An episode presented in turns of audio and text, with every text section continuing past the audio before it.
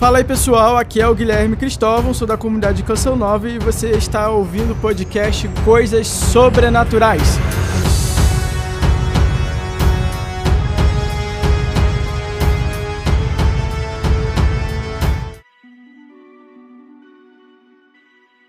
Hoje eu vou trazer uma beata da Igreja Católica para você que você já deve ter lido aí no título do episódio. O nome dela é Imelda Lambertini. É um nome muito esquisito, é um nome que a gente não está habituado, até porque é uma pessoa da Idade Média, mas a história é muito linda, que é que eu vou trazer para você, eu vou te contar, presta atenção. Imelda Lambertini nasceu na cidade de Bolonha, Itália, uma italiana, no ano de 1322, num ambiente de muita fé e piedade. Desde a tenra idade, assimilou com especial afeição a primorosa educação recebida. Seu amor a Deus, sua conduta em comum no dia a dia chamava muita atenção dos seus pais. Era de fato uma menina muito especial. Os jogos infantis não lhe agradavam como a oração. Ela preferia mais rezar do que brincar. Não sei que criança é essa, mas tudo bem. Vamos lá que você vai entender porque eu estou trazendo ela. Costumava esconder-se nos locais mais ocultos, brincava de pique-esconde, mas não para brincar, não para ser achada, mas para rezar. Sua mãe sempre que a encontrava, encontrava ela ajoelhada e rezando quando sentia a falta da filha pela casa. Na minha época, se a minha mãe me procurasse, ia me encontrar jogando videogame ou fazendo alguma besteira. Estava tudo muito quieto, a coisa era totalmente diferente. Ao completar nove anos de idade, a menina pede insistentemente para ingressar no convento das Irmãs Dominicanas. Porém, a Madre Superiora de todas as formas tentou persuadi-la a esperar, pois que a, a idade ainda não permitia que fosse admitida entre as irmãs do convento. Não, é uma coisa, não era uma coisa muito normal na época, né? A criança entrar nessa idade no convento. Entrava nova, mas não tão nova assim.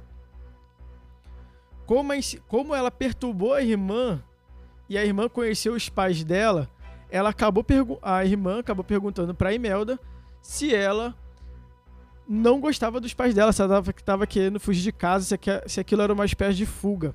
E a Imelda prontamente respondeu: Não, é porque as senhoras têm o nosso Senhor Jesus Cristo. A devoção da Imelda era tão forte à, à Santíssima Eucaristia que ela se encantava com a vida religiosa justamente porque era uma vida em volta da Eucaristia. Então a irmã pediu para os pais que deixasse a Imelda ir para o convento a título de experiência. E a Imelda foi toda feliz com a autorização e a bênção dos pais. Apesar deles terem ficado muito tristes. Né? Claro, uma criança de, 11, de, de 10, 9, 10 anos indo para o convento. Bem, Consumado o ingresso, tudo que lhe era motivo de encanto, os momentos de oração, os hábitos das irmãs, o silêncio, ela gostava de tudo. E as irmãs tentavam privar ela de alguns momentos mais exigentes, como algumas penitências, alguns trabalhos, acordar de madrugada para rezar. Afinal, ela era uma criança e mesmo assim a bendita da Imelda ia lá atrás das irmãs e cumpria a regra, cumpria os deveres de uma maneira exemplar a madre chegava a pedir para as irmãs não cobrarem nada da Imelda, mas isso era, de certa forma, é, inútil. A Imelda simplesmente ia. E a visita ao Santíssimo Sacramento fazia a, a alma da Imelda transbordar. Só a pronúncia de qualquer assunto relacionado à Eucaristia fazia com que o seu rosto se transfigurasse instantaneamente. Ela desejava receber a Santa Comunhão. Nessa época, as crianças não podiam receber a primeira comunhão com idade inferior a 12 anos. Tal qual a sua existência ao ingressar no convento, Imelda pede também para que ela receba Jesus sacramentado.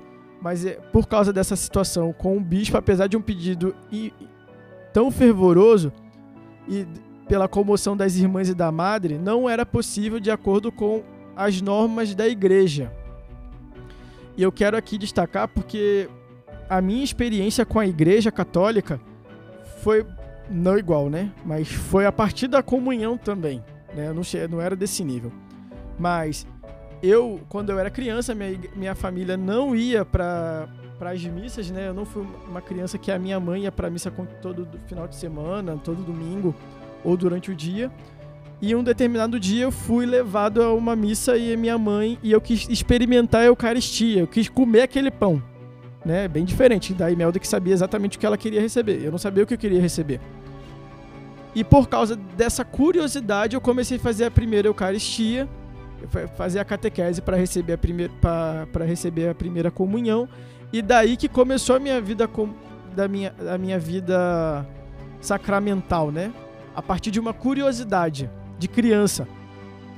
A gente percebe aqui que as crianças têm essa curiosidade, mas são pouquíssimas crianças hoje que, que têm essa noção, essa clareza. É claro, a Imelda aqui é uma. É uma.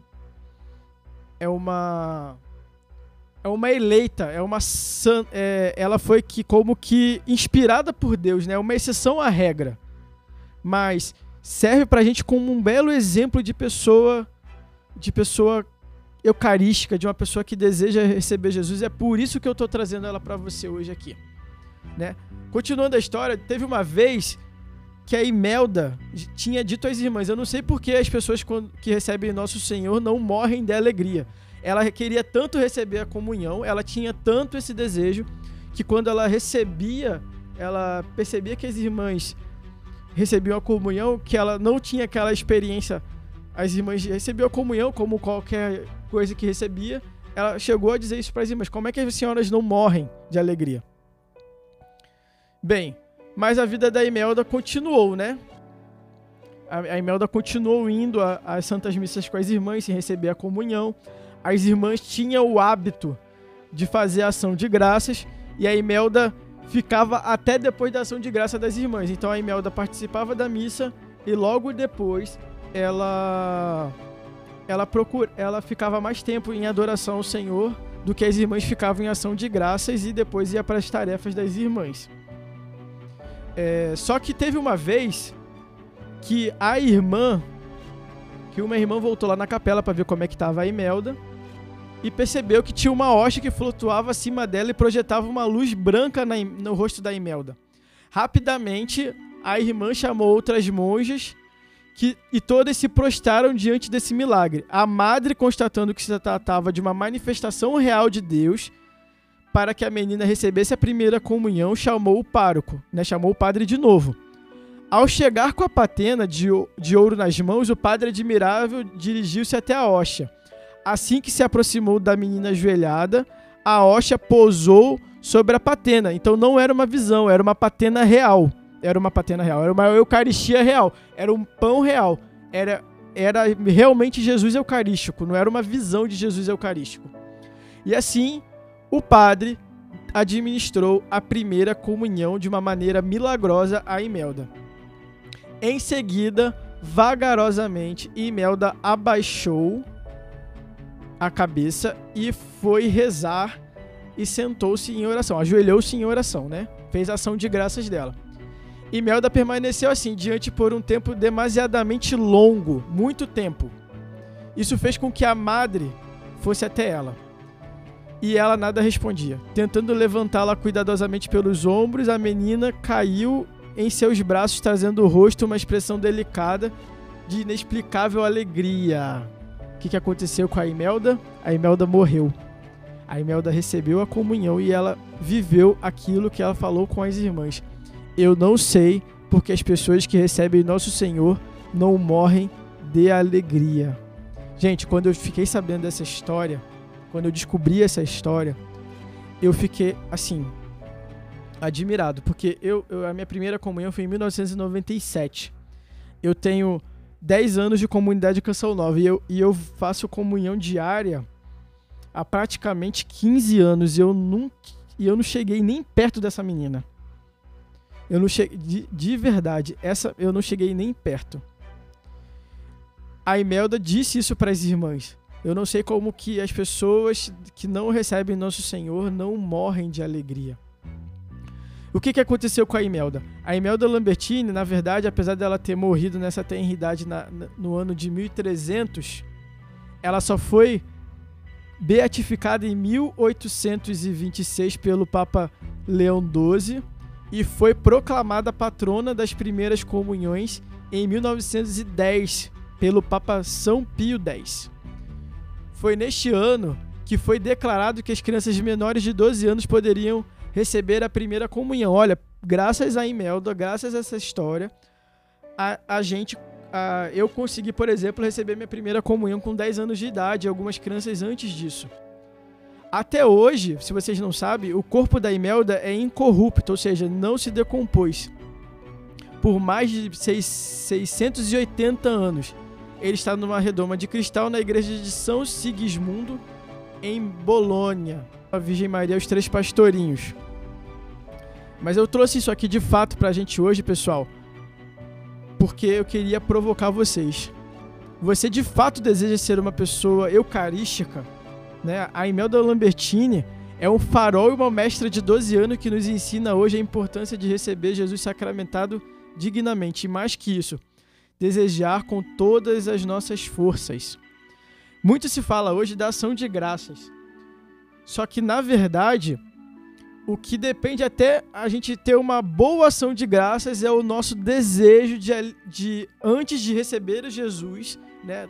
Ou seja, no momento que a gente não está na Santa Missa, de receber o Senhor. Como que a gente alimenta essa vida eucarística? O quanto que a gente alimenta querer receber isso, né? eu vou mal comparar, mas comparando, por exemplo, quando está com vontade de comer aquela comida, né? Você deseja ela, você faz pesquisa na internet, você projeta aquela receita, você ou então você vai naquele restaurante e você só escutar o nome daquela, daquela comida você sente água na boca, né? E e Eucaristia, você recebe como se fosse um hábito, né? Como se fosse mais uma, um, mais uma refeição. Aí fica aí a, a minha a minha reflexão para você aí no dia de hoje. Bem, pessoal, hoje o capítulo foi curtíssimo, mas eu acredito que tenha sido muito denso, que tenha provocado para você uma reflexão muito grande. Aqui é Guilherme Cristóvão da comunidade Canção 9 e eu espero que você peça a intercessão da Imelda para que você possa ser um esfomeado do pão que não se perde, né? Se você pensou em uma ou mais pessoas ao ouvir esse podcast, pô, compartilha com ela aí para essa pessoa ouvir e não esquece de assinar esse podcast aqui nesse distribuidor, seja no Spotify, seja no Google Cast, no Google Podcast, ou seja onde você está escutando. E, me, e não se esquece de me seguir lá no Instagram, cn.guilherme. Fui!